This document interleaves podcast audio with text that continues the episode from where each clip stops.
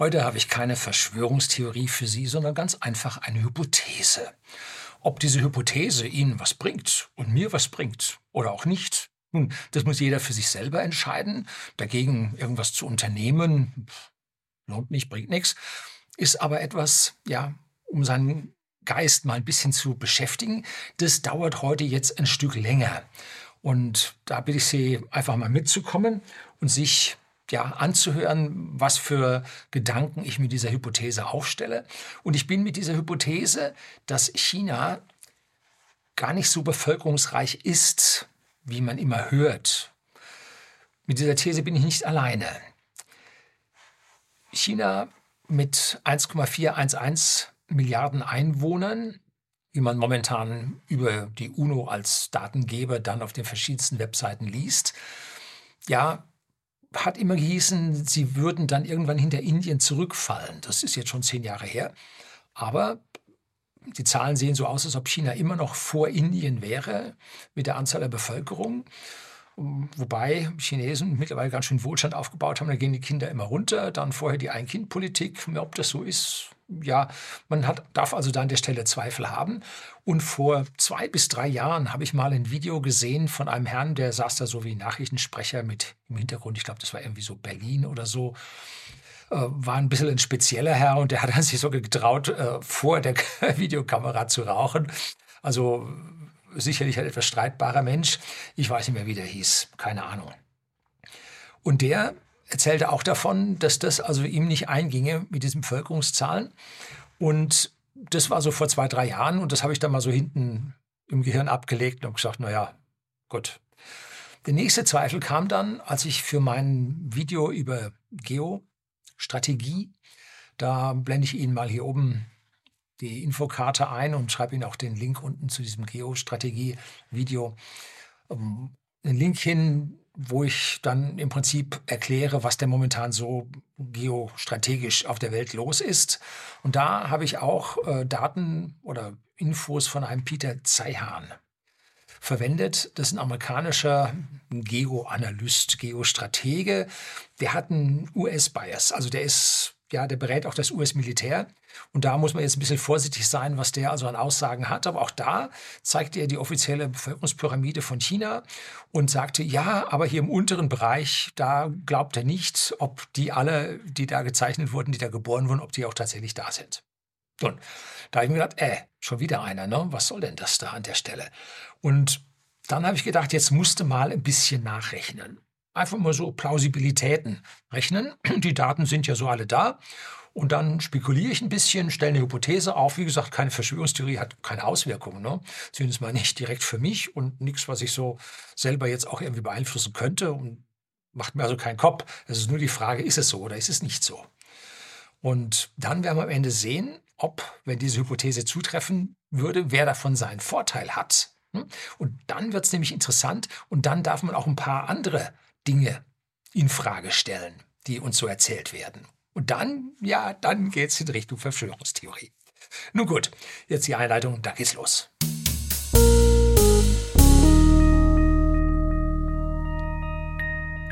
Guten Abend und herzlich willkommen im Unternehmerblog, kurz Unterblog genannt. Begleiten Sie mich auf meinem Lebensweg und lernen Sie die Geheimnisse der Gesellschaft und Wirtschaft kennen, die von Politik und Medien gerne verschwiegen werden.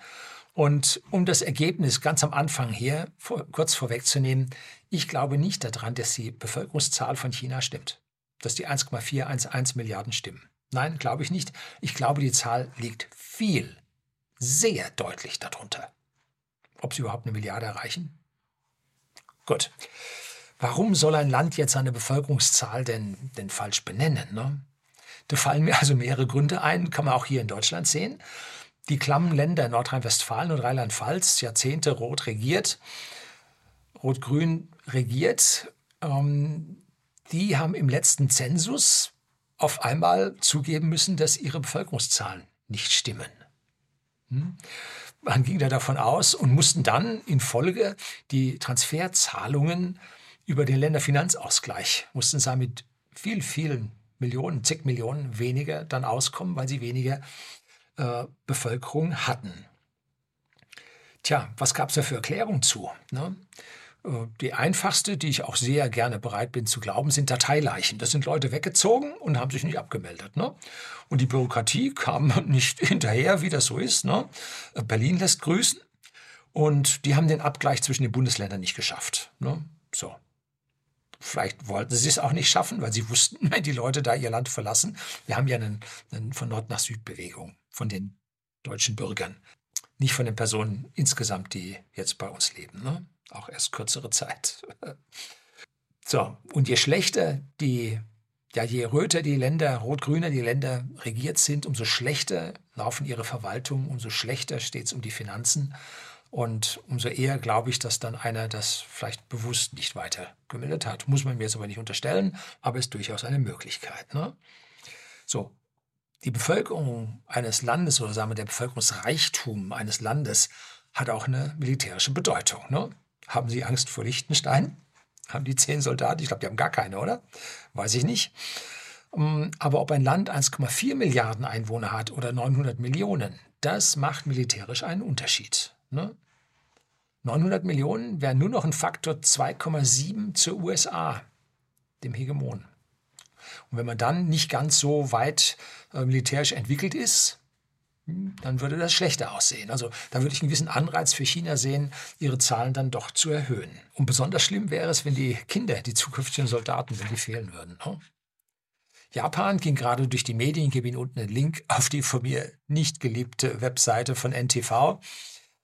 Und da steht drin, dass in Japan aktuell im letzten Jahr mehr Menschen oder doppelt so viele Menschen gestorben sind, wie geboren sind. Also deren Bevölkerung ist im Sturzflug begriffen. Die Frage ist, schaffen Sie es zu automatisieren?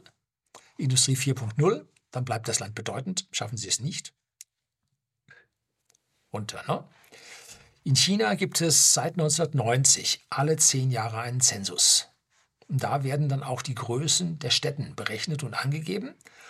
Und jetzt will ich Ihnen zuerst mal hier ein kleines Diagramm zeigen von, ja, von der Bevölkerung, wie sie in China angeblich wächst. Und zwar ist das diese orange Kurve mit der Skala links. Da sehen Sie links eine Milliarde, 1,2 Milliarden, 1,4 Milliarden ganz oben. Dann die orangene Kurve, wie das steigt, aber sich in gewisser Weise abflacht. Das hieße aber, wenn die Bevölkerung so zunimmt, dann ist da also nicht nur zwei Kind pro Familie, sondern drei und vier. Ne? Also das kann ich jetzt an der Stelle nicht glauben. Einwanderung nach China mit Einbürgerung ist nun auch nicht so groß. Nein, die haben da eher zu. Also, dass diese Zahlen überhaupt jetzt so steigen, das hat für mich schon ein gewisses Geschmäckle. Und diese Zahlen werden ja an die UN gemeldet. Und glaube ich den UN-Zahlen ja nun nicht wirklich. Ne? Wenn man da sich anschaut, es ist ein Haufen von undemokratisch regierten Ländern und nur weil die sich zusammensetzen, sieht aus wie ein Parlament, werden die auf einmal demokratisch. Hm.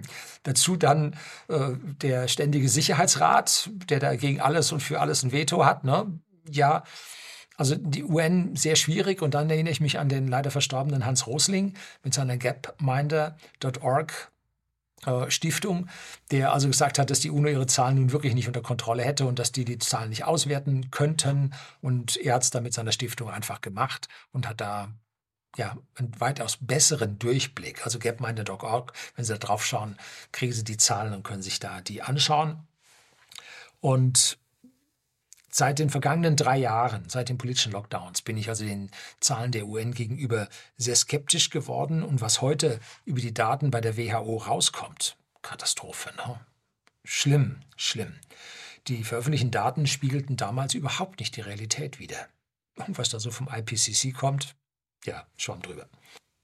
Die blaue Kurve zeigt jetzt den Anteil der Bevölkerung in den 250 größten Städten Chinas. Die habe ich also aus den Einzeldaten zusammengezählt und die finden Sie bei Wikipedia unten einen Link. Und die spiegeln die Daten von der UN. Ne? Also ist nicht jetzt irgendwie großes Hexenwerk, das sind die offiziellen Zahlen, so wie sie angegeben werden. Ob sie stimmen? Nun, andere Frage. Und hier sieht man jetzt, wie von der Volkszählung 1990, ganz der linke Datenpunkt, dann VZ Volkszählung 2000, 2010 und 2020, wie jetzt hier der Prozentsatz bei der blauen Kurve zunimmt. Prozentsatz ist an der rechten Skala angegeben. untersteigt es von 12 Prozent in diesen 250 größten Städten von 1990 bis auf 38 Prozent oder 37 Prozent jetzt in der Volkszählung 2020 in den 250 größten Städten. Das deckt sich mit der Aussage des Zukunftsforschers Hawks, der heißt vorhin gleich Matthias Hawks, und es gibt jetzt seinen Sohn, der, der ist jetzt auch schon medial unterwegs. Und der hat in seinem Buch Megatrends, jetzt auch schon wahrscheinlich fünf oder sieben Jahre her, dass er das geschrieben hat, äh, gezeigt, dass es einen, den Megatrend der Urbanisierung gibt, dass also ein Prozentpunkt Menschen pro Jahr in die Städte ziehen. Das ist also ein Prozentpunkt pro Jahr steigt. Und den Grund dafür habe ich lange gesucht. Der Vorteil liegt in der Energie, die die Menschen benötigen. Wenn eine Stadt sich verdoppelt, braucht man pro Bürger 15 Prozent weniger an Energie. Gut, die Häuser werden größer, man muss nicht mehr so viel heizen, Licht ist für mehr Leute da, äh, Rohre verbuddeln mit Abwasser, fließt einfach mehr durch, Straßen werden stärker benutzt und so weiter. Die Wasserleitungen zu den Bürgern hin zum Einzelnen werden relativ kürzer, weil mehr auf einem Haufen wohnen. Das alles sind energetische Vorteile. Und darum gibt es die Urbanisierung. Und jetzt schauen wir uns mal diesen Rang der größten Städte an. Und zwar sortiert jetzt nach der letzten Spalte rechts, nach der Volkszählung 2020. Und weiter links sehen Sie dann die Städte, wie die sich jetzt in ihrer Reihenfolge, in ihrem Rang da verändert haben. Und es geht also los mit Shanghai auf dem ersten Platz mit 21,9 Millionen Einwohnern. Peking mit 18,96 Millionen, Shenzhen mit 17,4 und dann Jiangsu mit 16 und dann Chengdu 13,5, das weiß ich überhaupt nicht, wo das ist. Tianjin mit 11, dann Wuhan, kennen wir mittlerweile mit über 10. Gut, und so geht es jetzt runter, bis wir unten auf Platz 20 Kunming haben mit 5,2. Millionen Einwohnern. Und wenn man dann jetzt nach links auf die Volkszählung 1990 schaut, dann sieht man, die hatten damals 1,1 Millionen Einwohner. Die haben also da fast einen Faktor 5 zugelegt in diesen 30 Jahren. Also da sieht man, wie die in die Städte hineingezogen sind. Das ist krass, das ist weitaus krasser als bei uns. Und jetzt gebe ich Ihnen mal eine andere Darstellung von diesen 250 Städten, und zwar eine grafische Darstellung. Und zuerst sehen Sie jetzt die Linie aus dem Jahr, aus, aus der Volkszählung 1990. Und wenn Sie also nachrechnen wollen, unten finden Sie den Link auf diese Zahlen. Und da sehen Sie jetzt, bei 8 Millionen geht es also mit der Kurve los, fällt dann sehr steil ab und hat dann hinten bis zum 250. Stadt dann einen sehr niedrigen, nahezu horizontalen Verlauf. Ist nicht genug aufgelöst, können Sie nicht sehen, wie es ist. Schauen wir gleich drauf. Ne?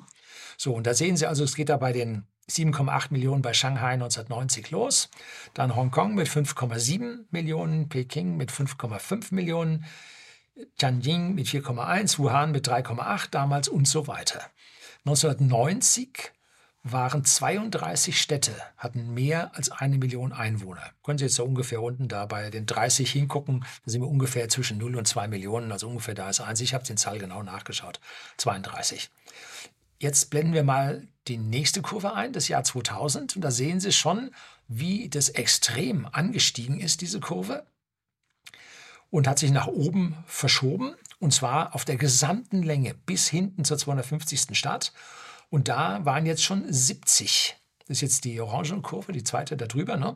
Da waren jetzt schon 70 Städte mit über einer Million. Jetzt blenden wir 2010 ein, die graue Kurve. Da haben wir jetzt in der Spitze schon über 20 Millionen bei der größten Stadt.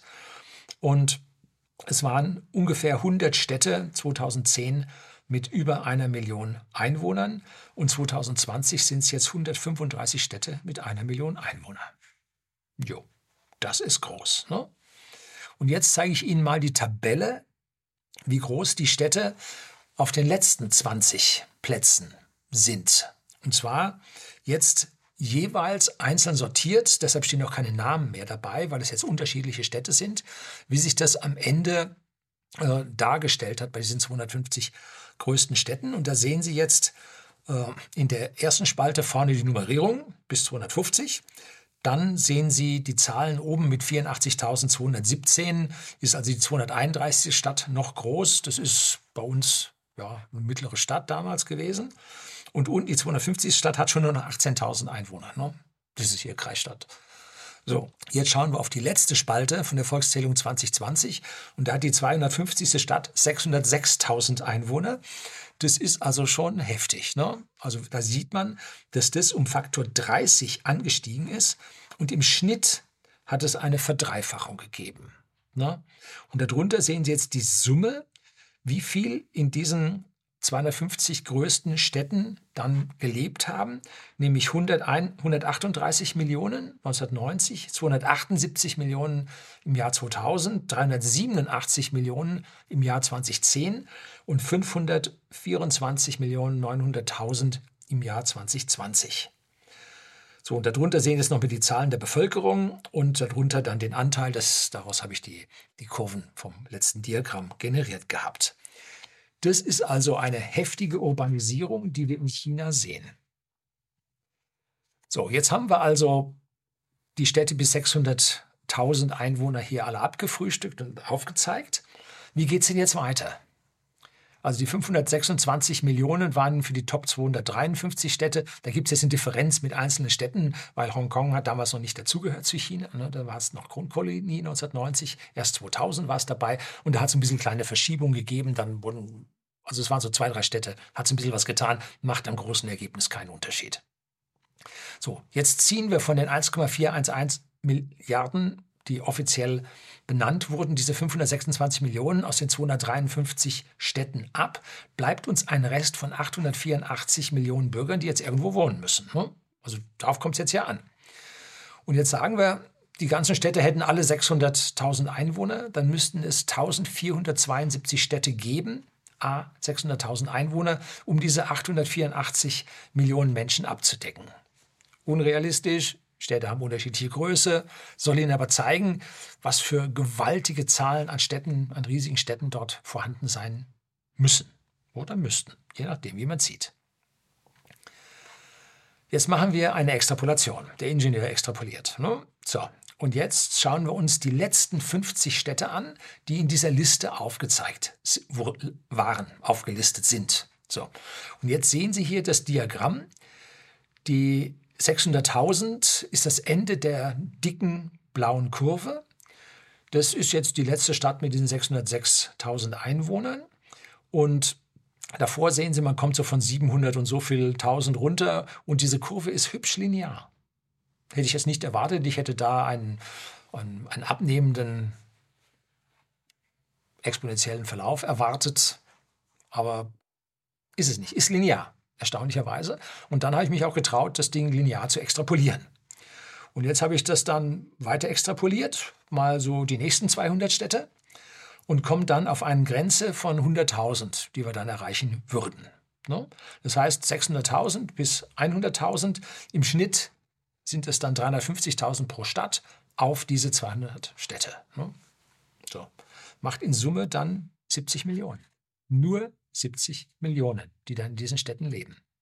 Jetzt ist die Frage, wie geht es denn da weiter? Jetzt rechnen wir noch mal ein bisschen. Sie sehen also hier nochmal die, die 1472 äh, Städte je 600.000 Einwohnern.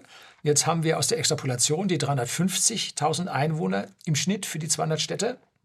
Und das macht jetzt die 70 Millionen Einwohner. Da ziehen wir davon ab, bleiben 814 Millionen von diesem Rest jetzt über. So, die müssen wir jetzt auch noch unterbringen in dem Land. Ne? Das heißt, wir brauchen 8.143 Städte mit je 100.000 Einwohnern. Ist jetzt auch ein bisschen viel. Ne? Gut, jetzt müssen wir uns mal ein bisschen über Dichte, Bevölkerungsdichte, müssen wir uns mal Gedanken machen. Und da haben wir ja mal, habe ich mal gerechnet, wie so Kraftwerks Energiedichten in Deutschland waren, gebe ich Ihnen auch mal einen Link hier auf das Video, wo man dann sehr schnell mitbekommt, äh, was für Probleme wir mit Kraftwerksdichten haben. Und auch dort bin ich schon auf die entsprechenden Bevölkerungsdichten hingegangen äh, und habe auch die gezeigt. Und jetzt kommt also eine Liste wieder aus Wikipedia, wo auch wieder aus den UNO-Daten heraus eine Liste mit entsprechenden Ränge, auch hier wieder die ersten 20 jetzt nicht Städte, sondern Regionen.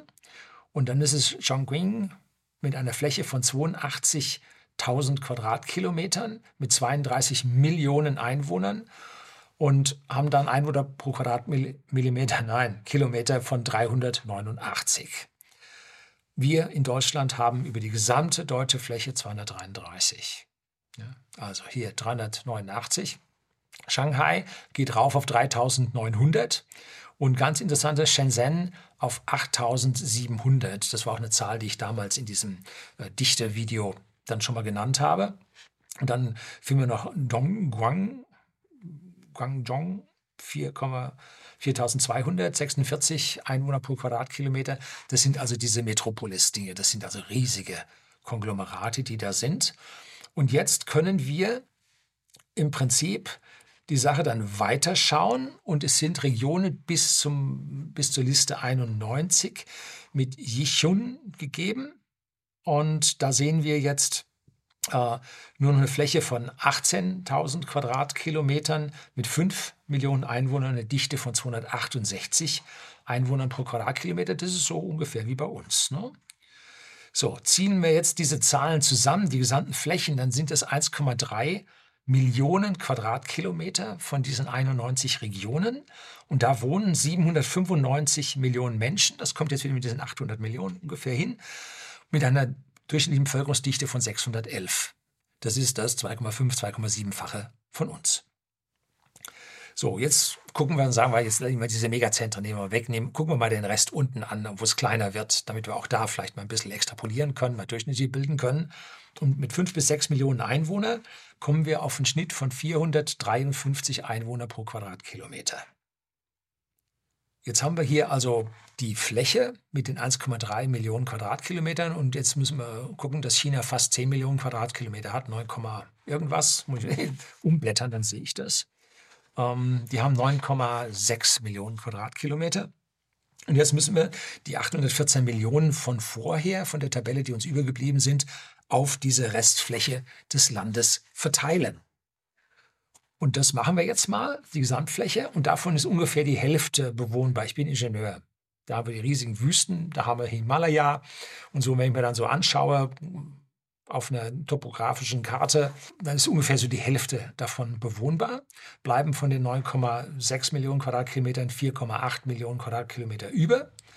Und jetzt brauchen wir ja auch noch Nahrung für die Leute. Und da habe ich gesagt, was haben wir in Deutschland für eine Verhältnisfläche für Bewohnen und Nahrung? Nun, da haben wir 50 Prozent für die Nahrung. Das ich meine erste Ernährung, die sind so weit entwickelt wie wir, äh, auch die Hälfte.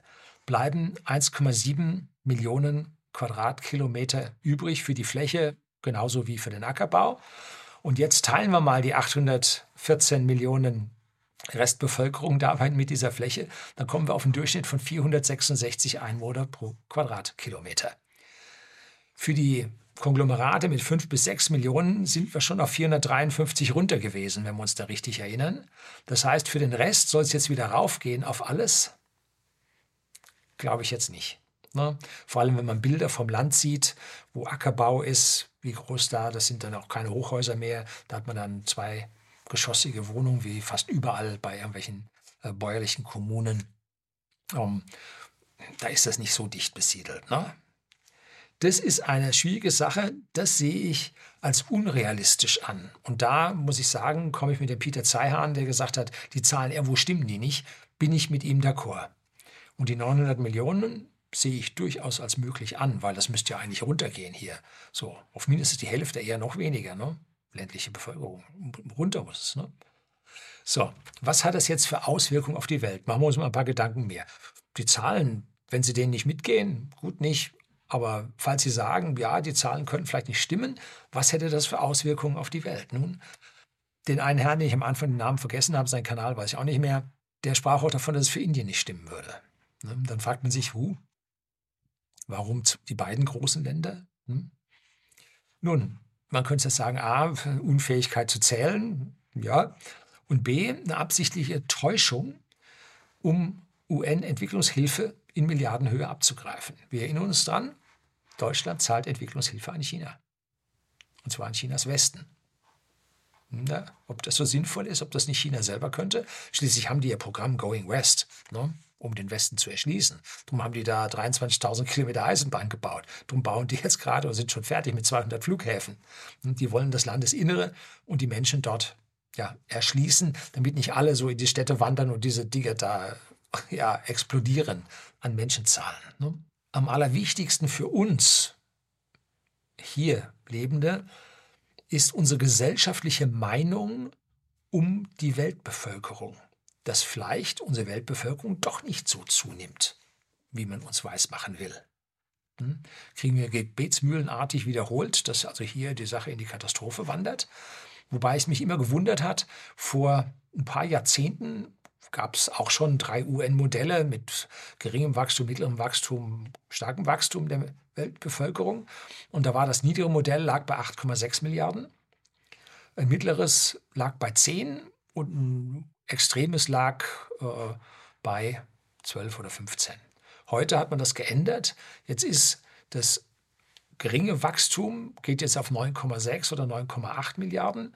Ein mittleres Wachstum weit über 10, 12, 15 Milliarden. Und das schlimme äh, Szenario heißt unbegrenztes Wachstum, knallt durch die Decke, kein Limit. Ne?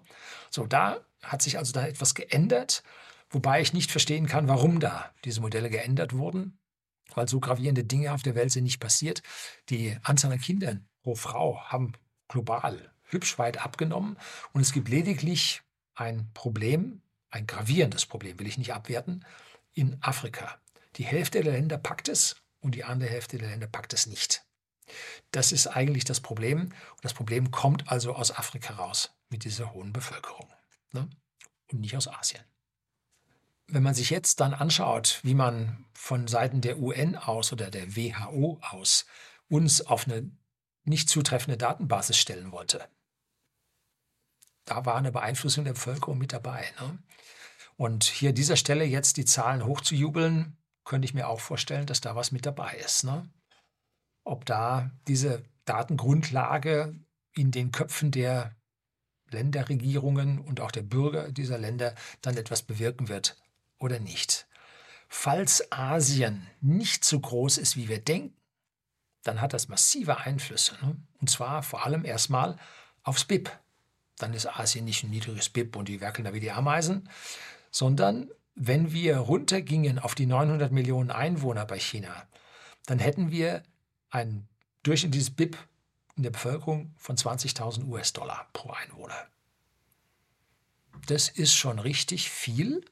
Und vor allem, wenn man dann den niederen Preis der Güter im Land, also Purchasing Power Parity, um, wenn man sich das dann anschaut, dann leben die im Wohlstand wie wir. Weil dort die Preise, ich sag mal, halb so hoch sind, sind diese 20.000 so viel wert wie bei uns 40.000. Was haben wir? 50.000 oder so, ne? Inklusive der ganzen Inflation, die wir jetzt hatten. Ne? Die ganze Zeit überstand es bei 40.000 bis 45.000. So, es hieß, der Wohlstand dort wäre auf unserer Ebene. Und da sie ein Gefälle von der Stadt zum Land haben, äh, leben die in den Städten weitaus luxuriöser als wir und das kriegt man ja auch mit. Ne? Mannschaft war jetzt wieder da, kriegt man mit, wie gut es denen dort geht. Ne? Allerdings, starkes Gefälle zum Land, geht es ihnen nicht wirklich gut und wie unsere rot-grünen Medien so sind, zeigen sie das eine und wollen damit ja den Analogieschluss auf das andere haben. Ne? Bei uns bedeutet das dann, wir sind das Museumsland. Ne? Und da geht es richtig ab was kann man denn sonst so noch glauben ne, von der UN, wenn jetzt hier an diesen Stellen jetzt die Zweifel kommen? Ne? Ja, also für mich ist der Glaube an die UN als eine, seriös das falsche Wort, als eine äh, neutrale Institution ist verloren gegangen. Ne? Das ist bei mir vorbei egal wie das ausgeht, direkt keinen Einfluss auf uns, auf Ihre und meine Entscheidungen. Hat die Anzahl, wie viele Leute da in China wohnen oder in Indien, hat überhaupt keinen Einfluss. Ne? Das wird man später rausbekommen, wie es sein wird. Und mein einziger Aufruf ist, behalten Sie Ihre Offenheit, behalten Sie Ihre Portion Misstrauen offiziell geäußerten Aussagen gegenüber. Die wenigsten Menschen, vor allem Politiker, wollen nicht das Beste für sie, sondern sie wollen das Beste von ihnen, nämlich ihr Geld. Ja, gut. Das war's für heute. Herzlichen Dank fürs Zuschauen.